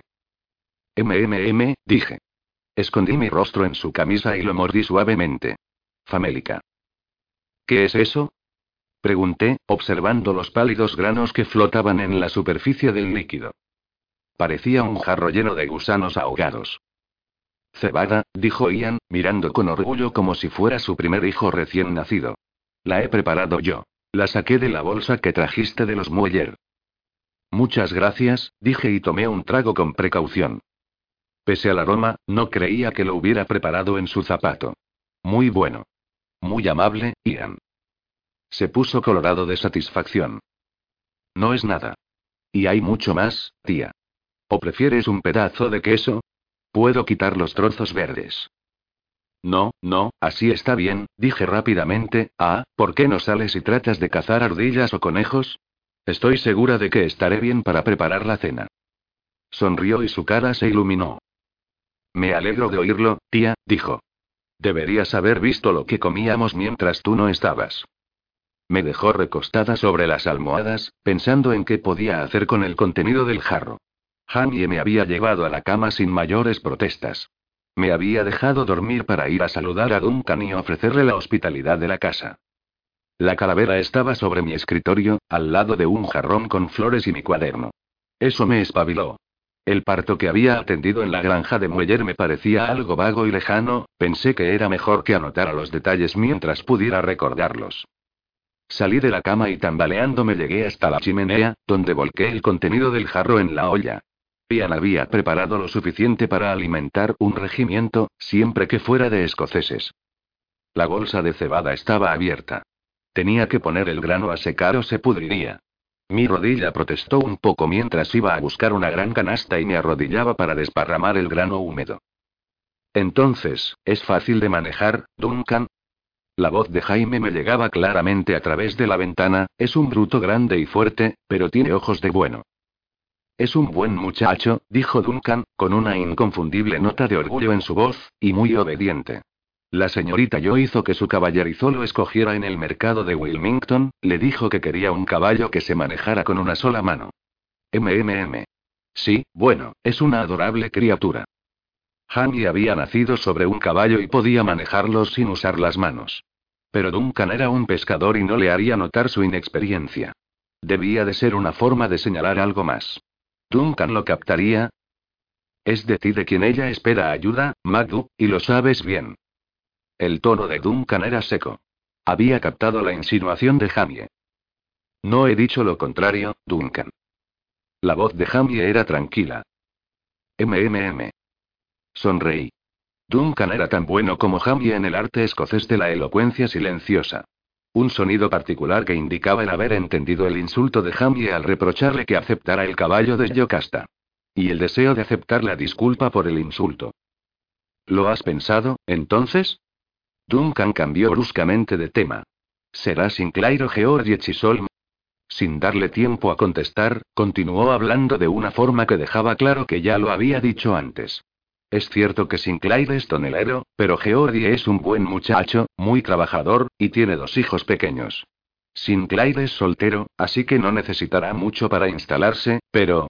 Necesitará tornos y herramientas, hierro y madera, interrumpió Jaime. Puede dormir en su taller, es cierto, pero necesitará el taller. Y creo que costará mucho comprar todo lo que necesita. Geordie necesitará un poco de comida para su familia, pero eso podemos dárselo. Y para empezar no necesitará más que unas pocas herramientas. Tiene un hacha, ¿no? Así es, está en el contrato. Pero ahora es la temporada de la siembra, Madub. ¿Con la limpieza? Ya lo sé, respondió Jamie, un poco irritado. Fui yo el que sembró cinco acres de grano hace un mes. Y primero tuve que limpiar el terreno, mientras Duncan lo pasaba bien en Riverán, charlando en las tabernas y paseando en su caballo nuevo. Lo oí y lo mismo sucedió con Duncan. El silencio hablaba más alto que las palabras. Tu tía yo te ha enviado un regalito. Ah, ¿sí? Una botella de whisky. Había una sonrisa en la voz de Duncan, a la que Jamie respondió con una risa desganada. Ah, ¿sí? repitió con tono diferente. Es muy amable. Vamos a buscarla. Un traguito no te hará daño. No, claro, dijo Jamie arrepentido. No dormí anoche y no me encuentro bien. Debes disculpar mis modales, Duncan. No hablemos de eso. Oí un sonido, como si una mano palmeara un hombro, y luego se fueron juntos. ¿Qué hubiera sido de Duncan si Jamie no le hubiera encontrado y buscado un sitio para él? En Escocia no había nada para un pescador sin brazo. Pero este era el nuevo mundo y, aunque había riesgos, también había nuevas posibilidades para vivir. No era raro que Jamie se preocupara sobre quién tendría las mejores oportunidades. Sinclair, el tonelero, o Chisholm, el granjero. Duncan ya había encontrado 30 de los hombres de Arsmuir y nos habíamos quedado con 20, colocándolos en buenas tierras cerca del río, bajo el apadrinamiento de Jamie. Cuando se acabaron todos nuestros recursos, Jamie pidió dinero prestado y fue con él a las tabernas, al lado del río. Estuvo jugando durante tres noches, cuadriplicó su dinero y evitó que lo apuñalaran, como supe más tarde. Me quedé muda al ver el largo tajo que cruzaba la pechera de su abrigo cuando volvió. Después de afeitarse y lavarse, fue a devolver el dinero a los dueños de las plantaciones vecinas, añadiendo a su agradecimiento el pago de los intereses. Y aún nos quedó suficiente para comprar semillas para sembrar, otra mula, una cabra y algunos cerdos. No le pregunté. Remendé su abrigo y lo contemplé mientras dormía después de devolver el dinero. Le cogí una mano y recorrí las líneas de la palma. Las líneas de la cabeza y el corazón eran largas y profundas. ¿Cuántas vidas yacían en aquellos pliegues? La mía. La de sus colonos. La de Fergus y Marsalí, que habían llegado de Jamaica con Germaine, gordo, rubio y encantador, y que tenía a su padre en la palma de su gorda manita. Al pensar en ellos miren voluntariamente por la ventana. Ian y Jamie los habían ayudado a construir una pequeña cabaña a menos de dos kilómetros de la nuestra. Algunas veces, Marsalí venía caminando a visitarme con el niño. Como sentía nostalgia por Bri, el pequeño Germaine representaba el sustituto del nieto que nunca vería. Suspiré y traté de alejar aquellos pensamientos. Terminé de extender los granos y me dirigí a mi escritorio. Abrí mi cuaderno forrado de cuero y comencé a anotar los detalles del parto. Fue un trabajo largo, pero normal. Sin complicaciones en el nacimiento, la única cosa inusual había sido la membrana. Dejé de escribir y sacudí la cabeza. El hijo de Petronella no nació con la membrana que envuelve al feto. Fue en el sueño, pensé. Había mezclado los dos partos. Era Briana la que había nacido con la membrana. Los escoceses la llamaban capucha de la suerte. Decían que daba protección para no ahogarse. Y algunos niños eran bendecidos con una segunda visión. Pero fuera suerte o no, Briana nunca había manifestado signos de aquel extraño conocimiento céltico. Sabía lo que representaba mi forma peculiar de segunda visión, el conocimiento de ciertas cosas que van a suceder, como para desearle a otra persona sus complicaciones. Miré la página. Sin darme cuenta, había dibujado la cabeza de una niña, el cabello y los trazos de una nariz larga. Aparte de eso, no tenía rostro. No era una artista, no tenía el don de Briana para el dibujo. Su imagen estaba en mi corazón. Por primera vez sentí cierta simpatía por Yocasta Cameron y su deseo de un heredero. Alguien que quedara para ocupar su lugar y dar testimonio de que su vida no había sido en vano. No deseaba que Briana estuviera aquí, pero eso no significaba que no la echara de menos. Terminé mis notas y me quedé sentada durante un momento. Sabía que tenía que ir a preparar la cena, pero el cansancio me dejaba incapaz de moverme. Me dolían todos los músculos y el moratón de la rodilla. Lo que realmente deseaba era volver a la cama. Pero en lugar de eso cogí la calavera y acaricié el cráneo redondeado. Tenía que admitir que era un adorno macabro en el escritorio, pero me sentía ligada a ella. Entonces recordé la voz del maestro Raymond en París. Simpatía. Había dicho, tocando una calavera. Es una emoción inusual para sentirla por un hueso, Madonna.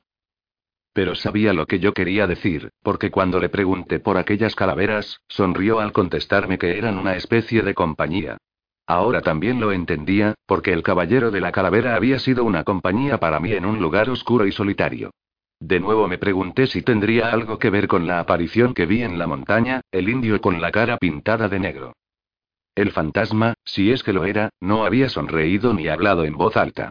No había visto sus dientes, lo que hubiera sido mi único punto de comparación con la calavera que tenía entre mis manos. La levanté para examinarla a la luz. Le di la vuelta para examinar los molares y me quedé helada. Pese al calor del fuego tuve frío, el mismo frío que cuando estaba perdida en la montaña. La luz del sol había hecho brillar el anillo de plata de mi mano y el empaste de plomo de mi difunto compañero. La miré fijamente y la dejé con cuidado sobre el escritorio, como si fuera muy frágil. Dios mío, dije a los ojos vacíos y a la sonrisa torcida. ¿Quién fuiste? ¿Quién crees que pudo ser? Hanie tocó la calavera cautelosamente. Duncan había ido al retrete e Ian estaba con los cerdos, así que aproveché aquel momento para explicárselo. No tengo ni idea. Salvo, por supuesto, que tuvo que ser alguien, como yo. Me estremecí y Jamie me miró con aire preocupado. No te habrás resfriado, ¿verdad, Sassenach? No. Sonreí débilmente. Pero es como si alguien hubiera pisado mi tumba. Jamie cogió la pañoleta colgada en la puerta y me la puso. Dejó las manos sobre mis hombros, cálidas y consoladoras. ¿Eso significa algo, no? Preguntó con calma. Significa que hay otro lugar. Tal vez cerca.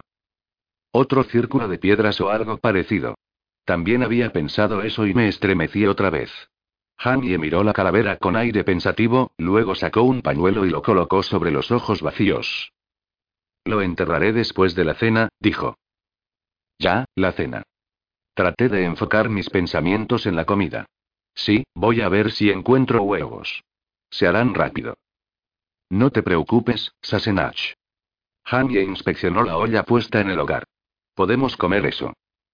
Puf, dije y Hanie me sonrió burlón. No hay nada malo en esa sopa de cebada, ¿no?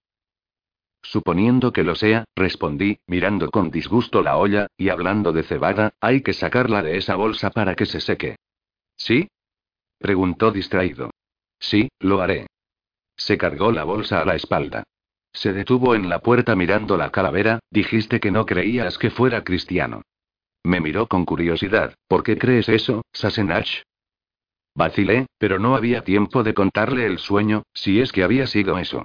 Podía oír la conversación de Ian y Duncan acercándose a la casa. No hay una razón especial, dije encogiendo los hombros. Ah, bueno.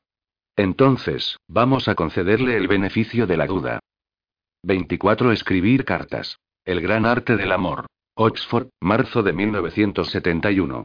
Roger suponía que en Inverness llovería tanto como en Oxford, pero nunca le había importado la lluvia del norte. El frío viento de Escocia, soplando en el Moray Firth, era estimulante y la lluvia vivificaba y refrescaba el espíritu.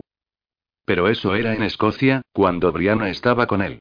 Ahora que ella estaba en Norteamérica y él en Inglaterra, Oxford era frío y opaco, con calles y edificios grises como cenizas de fuegos apagados.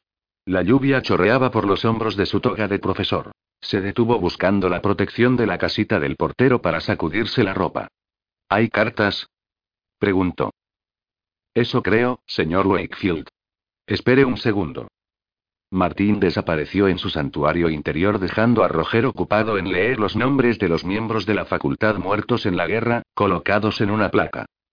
Desde que había conocido a Brianna y a su madre había descubierto que el pasado, demasiado a menudo, tiene un rostro turbadoramente humano. Aquí tiene, señor Wakefield. Martín se inclinó por encima del mostrador con un manojo de cartas. Ha llegado una de Estados Unidos, añadió con un guiño. Roger sonrió como respuesta mientras un calor se extendía por su cuerpo, acabando con el frío de aquel día lluvioso. Vamos a ver pronto a su novia, señor Wakefield. Martín estiró el cuello espiando abiertamente el sobre con sellos de Estados Unidos. El portero había conocido a Brianna cuando ella estuvo allí con Roger, justo antes de Navidad, y había caído prendado de su encanto. Eso espero. Tal vez en verano. Gracias. Se volvió hacia la escalera, sosteniendo las cartas con cuidado debajo de la manga de su túnica mientras buscaba la llave. Tenía una sensación mezcla de júbilo y desaliento al pensar en el verano. Brianna había dicho que volvería en julio, pero para julio faltaban cuatro meses. Cuando estaba de mal humor no creía que pudiera aguantar ni cuatro días. Roger dobló la carta otra vez y la guardó en un bolsillo cerca de su corazón. Brianna le escribía varias veces a la semana, desde notas breves a largas cartas y todas le dejaban un cálido fulgor que le duraba hasta que llegaba la siguiente. Al mismo tiempo, en aquella época, sus cartas eran de alguna manera insatisfactorias. Seguían siendo cálidamente afectuosas, siempre firmaba con amor y decía que lo extrañaba y quería estar con él. Tal vez fuera natural, una progresión normal, a medida que se iban conociendo cada vez más. No se podían escribir cartas apasionadas todos los días y ser sinceros. Sin duda era su imaginación la que le hacía pensar que Brianna estaba distante en sus canas. Mordió el bocadillo y lo masticó distraído, pensando en los últimos artículos que Fiona le había enseñado. Ahora que era una mujer casada, se consideraba una experta en asuntos matrimoniales y ponía un fraternal interés en el desigual curso del idilio de Roger. Le enviaba constantemente recortes de revistas de mujeres. La última era un artículo titulado Cómo intrigar a un hombre. En otro aconsejaba. Compara sus intereses. Si a él le gusta el fútbol y a usted le aburre, piense que él no es aburrido y hable del tema. Roger sonrió un poco sombrío. Había compartido los intereses de Brianna. Si seguir las huellas de sus padres a través de su historia escalofriante se consideraba un pasatiempo, había cumplido. Sin embargo, era poco lo que podía compartir con ella. Se preguntó si Brianna leería artículos semejantes en revistas norteamericanas, pero descartó la idea. Brianna Randall era incapaz de jugar a aquellos juegos tontos, igual que él. No, ella no iba a tratarlo de otra forma para aumentar su interés, ¿qué sentido tendría? Seguro que ella sabía cuánto le importaba. ¿Pero lo sabría? Inseguro, Roger recordó otro de los consejos de la revista. No suponga que él puede leer su mente. Dele una pista de cómo se siente usted. Roger dio otro mordisco al bocadillo y lo masticó. Bueno, él le había dado una señal. Había desnudado su alma y ella se había metido en un avión para irse a Boston. No seas demasiado agresivo, murmuró soltando un bufido. La mujer que estaba a su lado le miró y se alejó un poco. Roger suspiró y dejó el resto del bocadillo sobre la bandeja de plástico. Buscó una taza de lo que en el comedor llamaban café, pero no bebió. Se volvió a sentar con la taza entre las manos, absorbiendo su calor. El problema era que mientras creía que había triunfado en alejar la atención de Brianna del pasado, era incapaz de hacerlo él. Claire y aquel maldito Iglander lo obsesionaban. Por la fascinación que le provocaban, parecían su propia familia. Siempre debes ser sincero, decía otra de las citas. Si lo hubiera sido, si la hubiera ayudado a descubrir todo, tal vez el fantasma de Jamie Fraser ahora estaría tranquilo y Roger también. Vete al infierno. Murmuró para sí mismo. La mujer sentada a su lado dejó la taza en la bandeja y se levantó. Váyase usted al infierno. Dijo, y se alejó. Roger la contempló durante un momento. No tema, dijo. Creo que ya estoy en él.